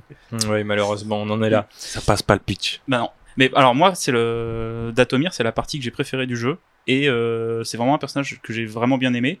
au point que euh, c'est à cause d'elle que j'ai commencé Clone Wars. Tu vois. Toute la partie sur de, sur de la nuit d'Atomir, tout ça, c'est une partie de Star Wars. Je me souviens quand tu as commencé à me poser des questions, je me suis dit, eh, Et quand tu il est dans les méfis. Tu m'as dit ça y est, faut que tu regardes Clone, Clone Wars, et bah je m'y suis mis à cause de ça. Quoi. Mhm. Moi j'y suis pas encore, parce que je suis Non, la saison euh, 1 et je c'est- galère là. mais... T'as le temps, t'as le temps. T'as le temps, t'as le temps de souffrir. Il y a mais, des épisodes euh, Jar Jar. Ouais. Mouille-toi la nuque. hein. ça va être violent. Non, mais j'aime bien George avec sa cravate. Tu vois. Mhm. je je m'accroche à ça pour l'instant. Euh, tout, mais toute la partie euh, mystique, un petit peu de la Force, qui va, qui explore autre chose que la dualité euh, Jedi et Sith, c'est quelque chose qui m'intéresse. Et je pense que faut que Star Wars aille un peu plus là-dedans pour se développer et pour raconter autre chose que juste euh, un maître, un apprenti qui à Bah, la mon idée de jeu autour de ça, ou euh, en tout cas euh, qui te permettrait d'incarner différents persos. Surtout que bah, on sait que l'autre jeu solo que développait EA, du coup avec Viceroy qui a fait, fermé entre temps, mais du coup c'était censé pouvoir te permettre de jouer avec différents personnages. Alors là, on aurait été plus dans l'archétype des brigands, des chasseurs de primes, contrebandiers et tout ça, mais il y avait vraiment l'idée que chaque personnage avait son gameplay différent et tu pouvais pas faire les missions euh, pareil selon le personnage que tu choisissais. Euh, Pour les vieux de la vieille, c'est un peu euh, un, jeu à la Killzone où tu as tes trois combattants et qui n'ont pas du tout les mêmes capacités, donc ça change vraiment ton expérience du jeu selon qui tu choisis. Et moi, j'aurais presque trouvé ça su- super malin d'appeler ça un jeu Jedi Fallen Order et de dire ouais bah bon au bout d'un moment si tu veux dropper le Jedi tu peux aussi aller voir par-ci et aller voir par-là donc euh, je sais pas tu peux avoir un petit peu un, gameplay avec des flingues un gameplay avec la magie etc mais bon bien sûr ça fait du Ouais. coup trois jeux en un et les coups explosent quoi Puis comme tu disais, le jeu il a bien marché, on n'est pas à l'abri qu'il y ait une suite, euh, oui et c'est un point qu'ils peuvent explorer. On en parlera juste après. Euh, terminons peut-être sur euh, un truc qu'on a un petit peu évoqué là avec la question euh, d'Atomir. Du coup, regardez Clone Wars si vous voulez en savoir un petit peu plus sur cette planète. Mais c'est la question de la transmédialité ou du transmédia, hein, si on veut le dire plus simplement et plus efficacement à l'oral, puisque du coup on a vu le retour de So Guerrera après Rogue One et Rebels. On a eu Datomir qui poursuit l'arc de Clone Wars. On a eu les Purge Troopers et les Inquisiteurs qu'on a vu en parallèle, en gros, dans la série de Dark Vador, la série de comics Vador de Charles Soule. Et dans Rebels. Et, Et dans on l'a vu aussi dans Rebels, effectivement. Et d'ailleurs, euh, pour la scène finale, sachez-le, euh, on aurait peut-être pu voir le Grand Inquisiteur plutôt que Dark Vador, comme nous le révèle l'artbook. Qu'est-ce que vous avez pensé de toutes ces petites références? Est-ce qu'elles ont fait le sel du jeu? Est-ce qu'au final c'est juste appréciable, mais on s'en fout un peu? Charles, tu m'as l'air bien bavard sur ce Ouais. sujet. Je te D'un laisse la côté, parole. Elles sont plaisantes, tu vois, t'en as pas mal euh, qui sont, mais elles sont jamais euh, dans ta face. Je sais pas si tu vois ce que je veux dire. Elles se prennent jamais le pas sur l'histoire. Elles, euh, elles, euh, elles sont pas là pour être là juste pour te faire plaisir, tu vois. Elles sont vraiment, euh, elles sont filées, tu sais, dans le fond du jeu ou euh, ou dans la narration et tout ça, et qui permet vraiment de, bah, de, c'est du fan service, mais qui est pas, qui est pas relou, quoi. Je sais pas, je sais pas si vous êtes d'accord. hein. Bah, c'est pas en mode, en mode forceur, quoi. C'est, Ouais, voilà. c'est vraiment en mode, bah, écoute, euh, si t'as, si t'as, si t'as kiffé Rebels, euh, si t'as maté Rebels, bah, voilà, t'as, t'as, t'as, t'as ton petit Guerrera qui est là, ça te fait plaisir de le revoir. C'est, c'est des petits bonbons, c'est du petit fan service qui est, qui est plutôt bien placé. C'est des persos comme Soguera qui, qui apparaissent euh, sur Kashyyyk et qui, qui reviennent pas plus que ça. Donc euh, c'est c'est du bonbon quoi. C'est c'est appréciable et ça fait plaisir. Ouais, il est là, il te, confie une petite mission. C'est intéressant de l'avoir là plutôt que de créer un énième euh, chef de guerre euh, rebelle, tu vois. C'est, euh, tu comprends que non plus la, rébellion c'était pas euh, 10 milliards de personnes, quoi. C'est un groupe assez petit, donc c'est normal que tu des personnages récurrents comme ça. Tant qu'à faire, autant utiliser celui-là, il est connu des gens. Il y a, le, Forrest Whitaker, donc le, visage est reconnaissable par beaucoup de gens, non, il marche bien. Et puis Vador, je trouve qu'il est. Alors, tu sens qu'il va arriver. C'est-à-dire que tu bats le boss final, tu dis ok, bon, ils vont quand même nous mettre un petit coup de Vador, mais il est bien intégré parce qu'il est ultra menaçant en fait. Ouais, et tu t'essayes même pas de le battre. Bah, tu peux pas, Ouais, C'est impossible de le battre, juste, tu fuis, quoi. Ouais. C'est vraiment une séquence de fuite euh, où tu vois vraiment toute la puissance de, de Vador, un peu comme dans. dans Rogue One. Dans Rogue One. voilà, ils, te, ils te le mettent, mais il est là pour une scène et puis pour euh, vraiment terroriser tout le monde. C'est ça. Et je pense que c'est même plus puissant qu'avoir un grand inquisiteur en fait d'avoir Vador, parce que c'est, bah, je pense que déjà Plus de gens le reconnaissent, déjà de base. déjà, c'est plus vendeur et même niveau échelle de puissance. Même si ton perso il a évolué pendant tout le jeu, qu'il a réappris ses pouvoirs et qu'il en a appris des nouveaux, reste qu'à la fin du jeu il y a Vador et il fait que courir quoi, il peut rien faire d'autre. Euh, surtout qu'ils l'ont modélisé euh, particulièrement grand.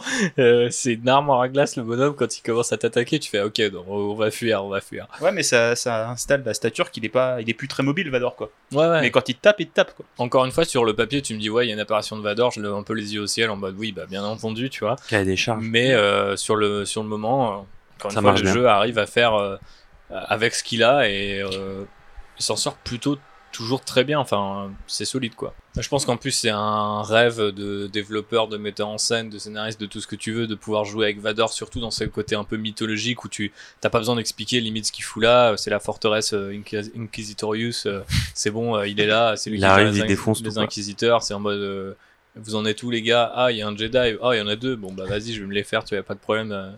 Il appelle ça jeudi quoi. Et euh... Ouais, enfin, par contre, c'est pas un jeudi pour tout le monde, hein, parce qu'il a déboîté sa base pour choper deux types, quoi. ouais ouais, mais en même temps c'est Vador. Il a des Vador, petits, rien à des petits branler, hein. problèmes colériques, tu vois. euh. Il regarde pas, il regarde pas les coups, hein. lui, il casse. hein. C'est pour ça qu'après, tu vois, ça fait des longs débats dans les couloirs de l'étoile de la mort, euh, dans des salles de réunion. euh, mais euh, non, il a un côté un peu direct, tu vois, droit au but, euh, qui, est, qui, est, qui est assez satisfaisant. Et effectivement, du coup, quand il apparaît, c'était quand même assez, euh, il est quand même assez menaçant. Mais après, tu sais tout de suite que tu vas pas l'affronter. Et que moi, j'étais déjà menacé par des Purge Troopers parce que je savais que j'arrivais pas à les battre, tu vois. Donc, euh, Mec, tu te fais bolosser par des chèvres, tu vas pas affronter Vador. c'est clair, c'est sûr, c'est sûr.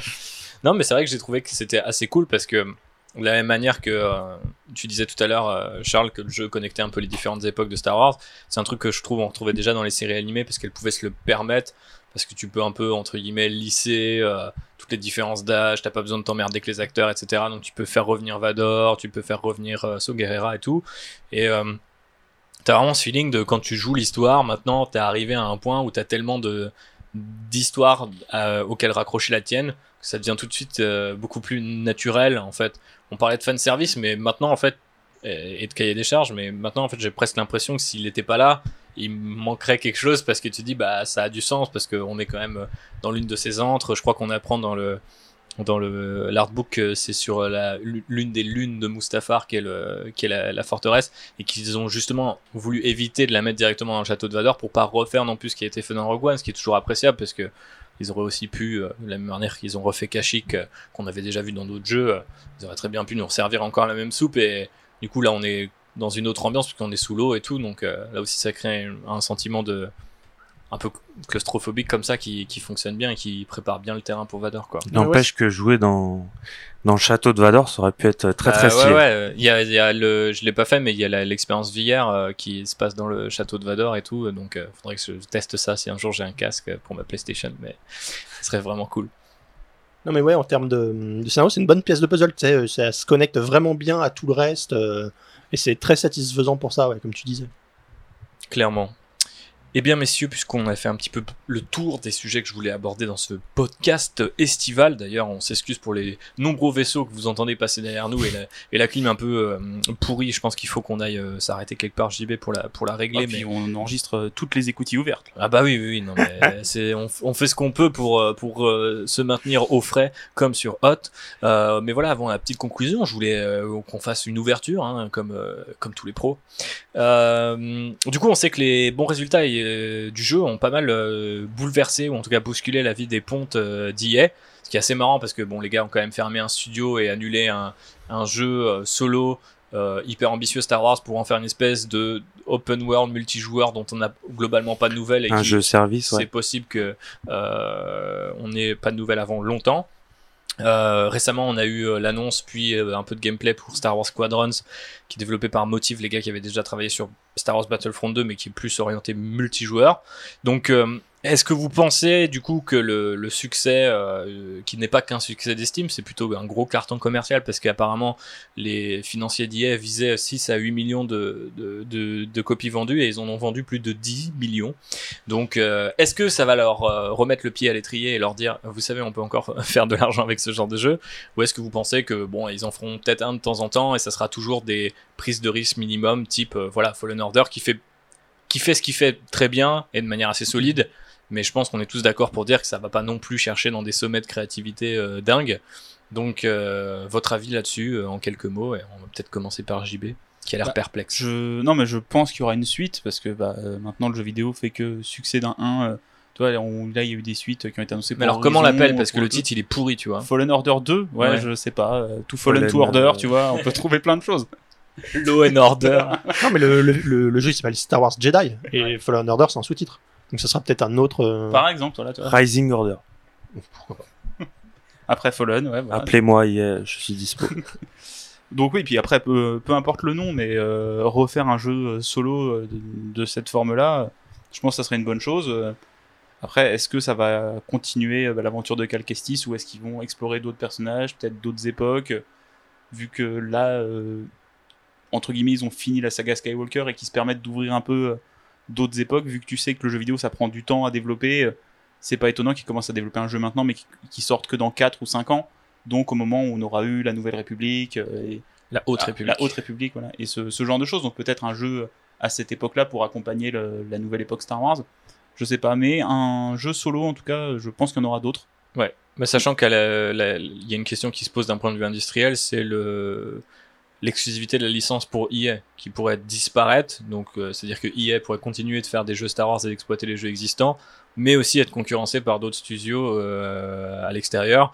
Donc, forcément, ça, ça les inciterait peut-être un petit peu à sortir de leur zone de confort, ou à l'inverse, de camper sur le multijoueur, parce que malheureusement, bah, c'est pas non plus tous les studios ni tous les éditeurs qui peuvent créer des, des jeux massivement multijoueurs de nos jours.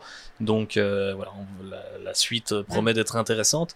Mais euh, Charles, ton avis sur euh, une Bah, potentielle euh, suite ou, ou des développements chez EA Dans le jeu vidéo, tu sais, on s'est rendu compte que ce qui marchait le mieux, généralement, c'était plus les jeux multi.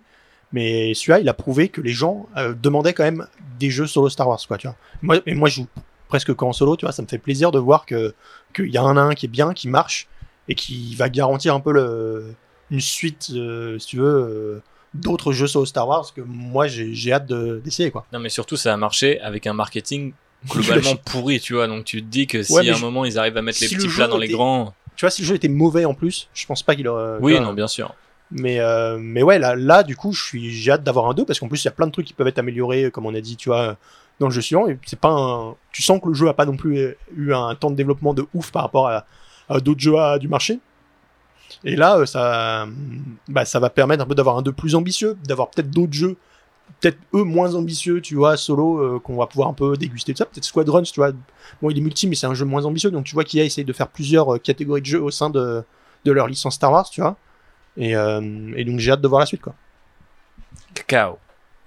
Bah moi, un peu comme JB et Charles, euh, je pense et j'espère que EA a un peu compris la leçon avec ce jeu-là.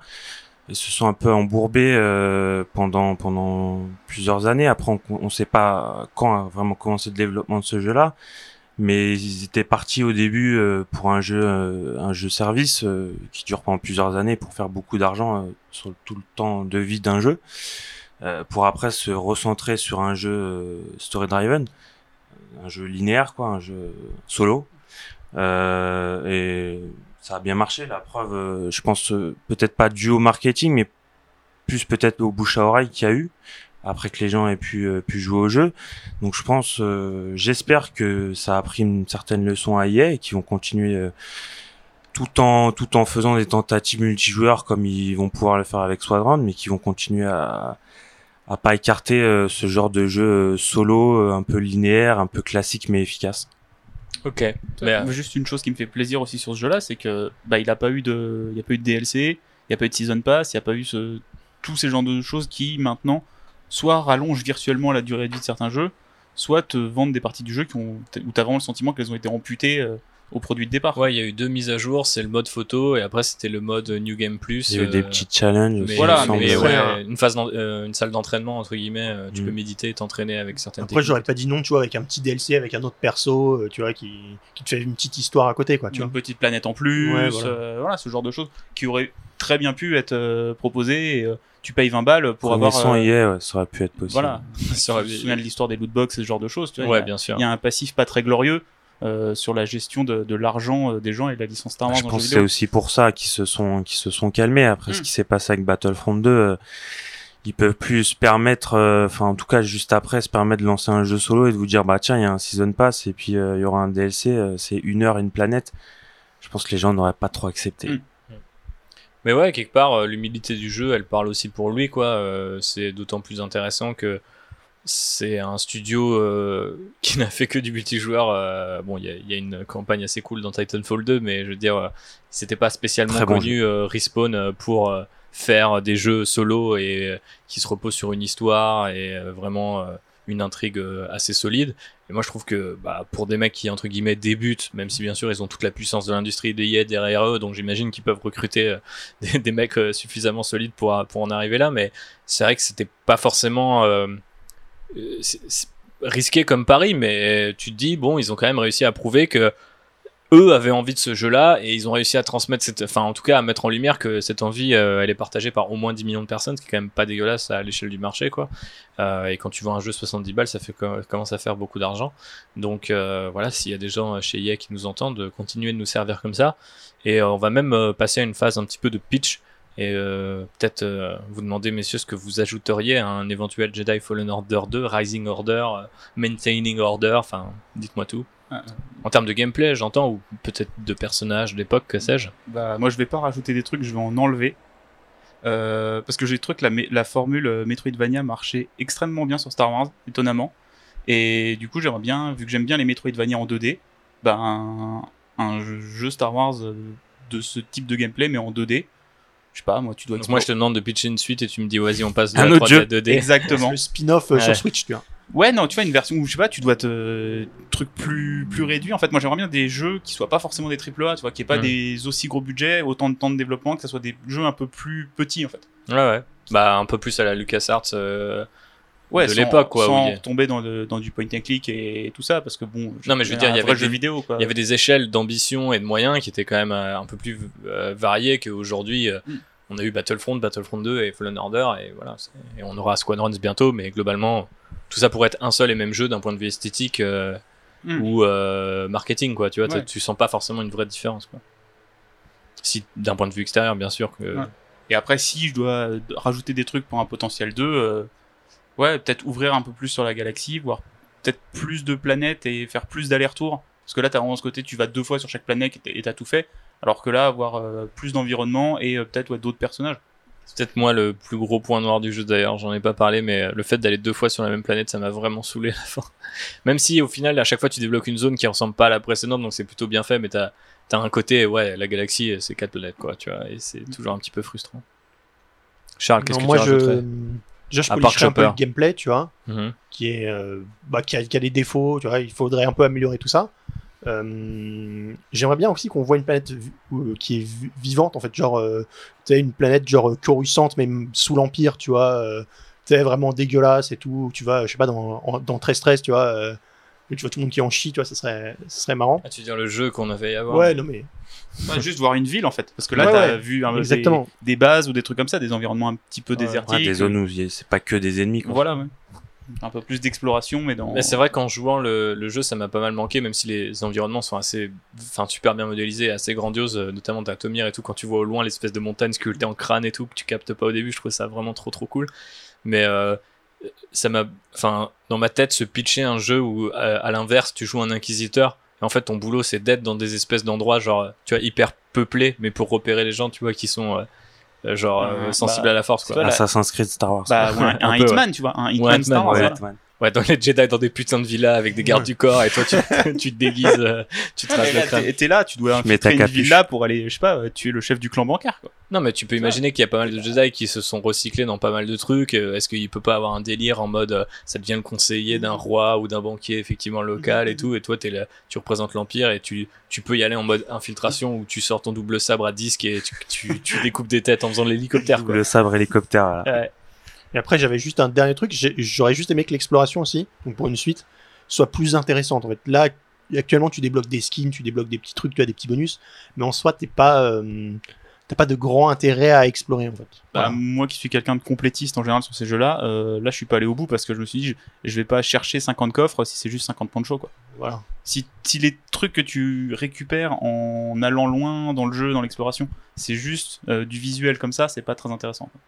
Bah après, si c'était des visuels de ouf en mode ça change complètement ta tenue, euh, je sais Ouais. que je suis totalement le genre de Yankee à le faire, mais quand c'est juste un poncho moche, par ailleurs, Mm. ça donne Non, mais forcément ça pas pourrait vois, que- être intéressant juste d'avoir des petites histoires annexes à explorer. euh, Ouais, des un petites mec qui dit annexes. euh, là-bas, il y a un truc qui s'est fait. Même, tu vois, même pas sous forme de quête, juste aller enquêter sur un truc qu'on t'a dit et, et voir un truc cool. hein, ça, serait, ça, serait, ça serait plus intéressant, quoi. Après, il y a des petites zones secondaires, euh, notamment le croiseur, euh, croiseur écrasé sur, euh, je sais plus du tout le nom de la planète, mais il y a des petites zones secondaires comme ça à explorer qui, même en elles-mêmes, le fait de la visiter, c'est Ouais. quand même assez stylé, quoi. Ouais, la- Même si à la, la- fin la tu trouves zone- un poncho moche. La zone, elle te raconte juste une histoire. Tu comprends qu'il y a eu une bataille, qu'il y a un vaisseau Mhm. qui s'est écrasé. Tu, tu- vu que tu, si t'es familier de de l'univers Star Wars, tu sais ce qui s'est passé en fait.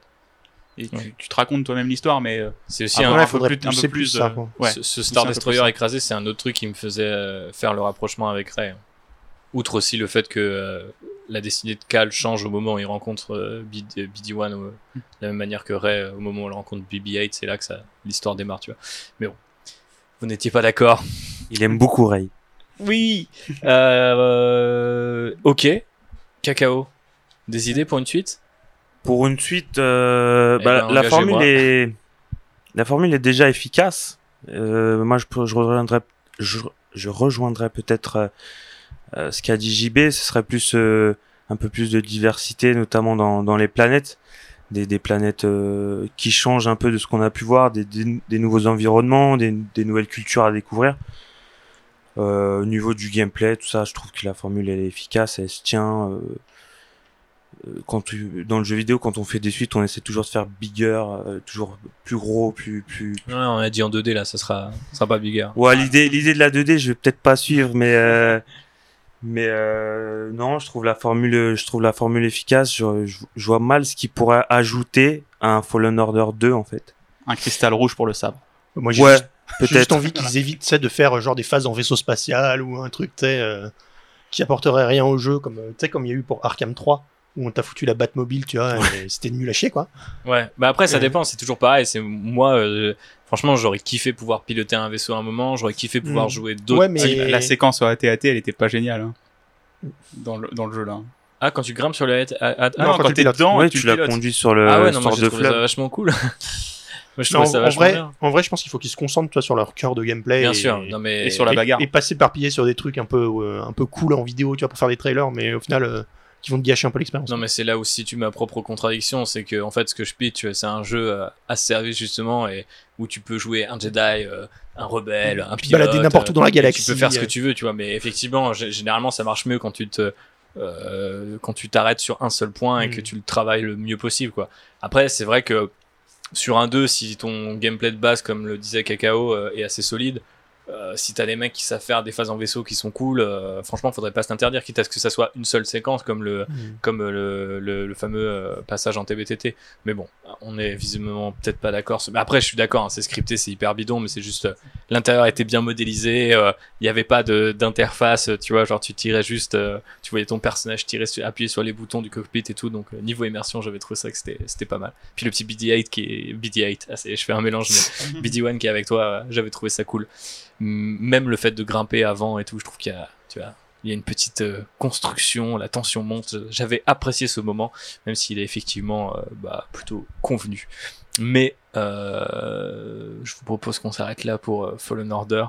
On espère que EA va nous faire une suite et qu'elle sera aussi euh, savoureuse, peut-être un peu plus, hein, parce que c'est un bon plat. Fallen Order, mais ça manque parfois un petit peu d'épices et d'audace, j'ai envie de dire. Donc n'hésitez pas à aller voir euh, John Favreau pour qu'il vous en donne quelques-unes. D'ici là, on passe à la conclusion en douceur.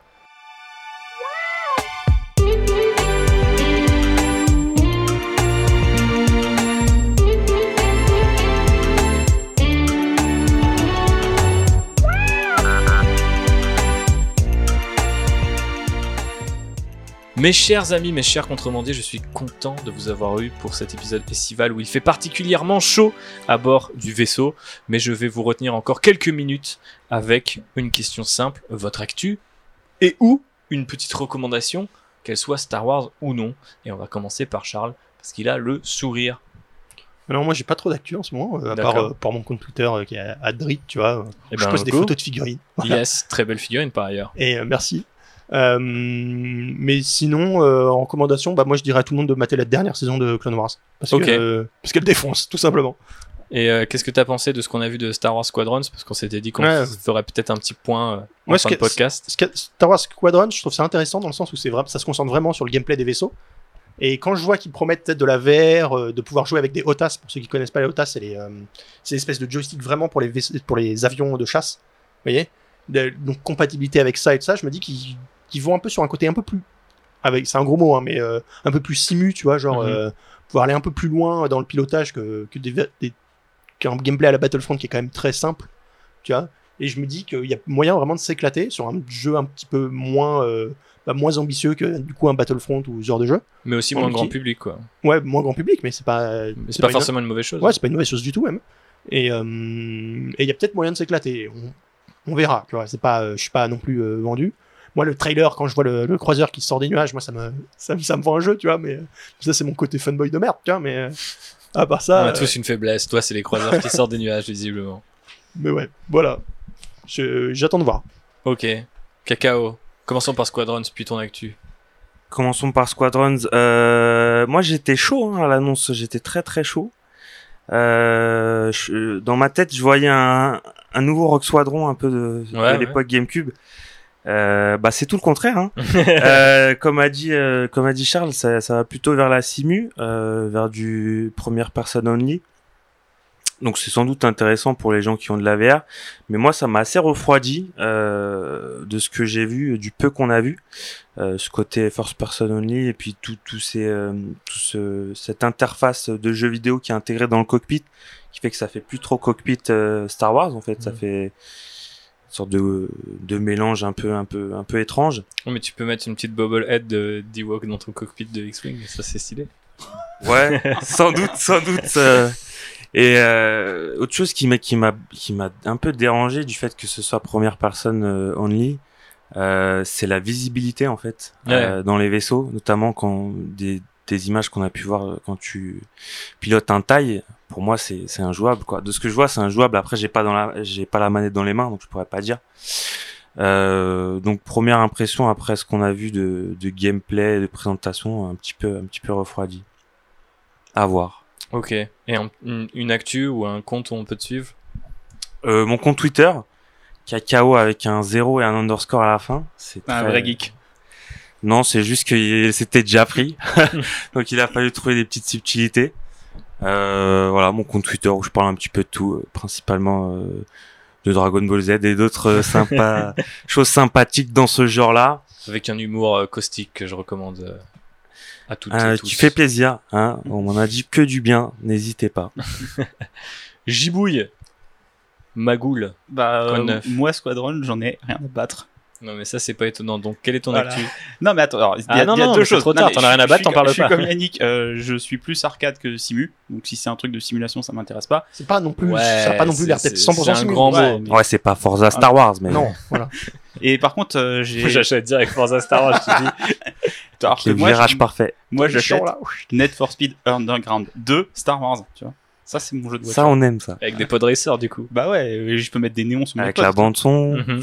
Voilà, faites-moi ça. Avec une petite bande son euh, diégétique, tu sais, genre avec une espèce de trappe euh, Star Warsienne, euh, ça pourrait être très, Ah, très quel loin. plaisir.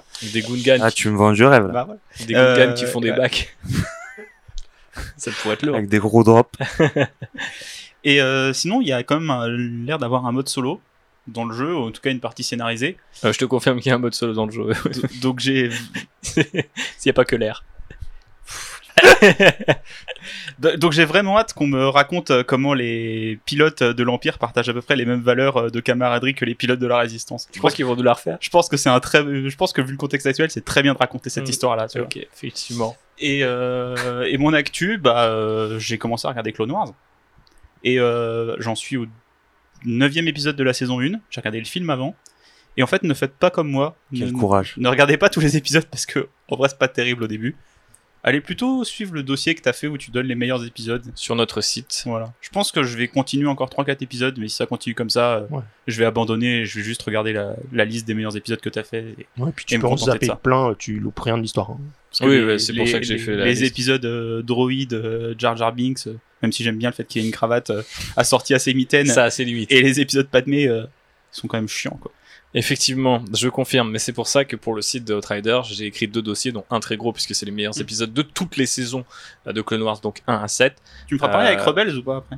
Ouais, si j'ai le courage de remater Rebels, mais j'aurais tendance à dire que c'est quand même vachement plus concentré. Il y a pas, il y a, il y a un épisode ou deux de droïdes, tu vois, mais Il y a moins de saisons. il y a moins de personnages, il y a moins de saisons, et c'est euh, quand même euh, euh, vraiment resserré sur une famille, euh, presque au sens littéral du terme, et donc du coup, t'as pas euh, à te cogner euh, quatre épisodes euh, à la suite euh, de Padmé et Jar Jar Binks qui font nimp pour euh, avoir ton épisode de clone qui fait plaisir. Quoi. Après, t'as des épisodes où ils vont récupérer des caisses, tu vois. C'est pas. euh, Oui, mais t'es toujours avec les persos Ouais. que t'as envie de voir en fait, parce que c'est les persos de la série, c'est-à-dire que des fois Clone Wars, et c'est un peu le problème, je le, je le dis dans le dossier, mais euh, je veux dire, euh, t'es au milieu de l'action, tu, tu termines sur un sur un dernier plan complètement épique et l'épisode suivant ça n'a absolument rien à voir ni en termes de ton ni en termes d'esthétique enfin et alors après c'est le côté anthologique de Clone Wars qui va être vachement cool mais c'est vrai que bon bah c'est plus d'une centaine d'épisodes ça fait quand même beaucoup de contenu pour les gens qui sont peut-être pas forcément euh, les plus fans euh, d'entre nous. Donc vous pouvez aller sur le site du podcast et checker ce- cet épisode,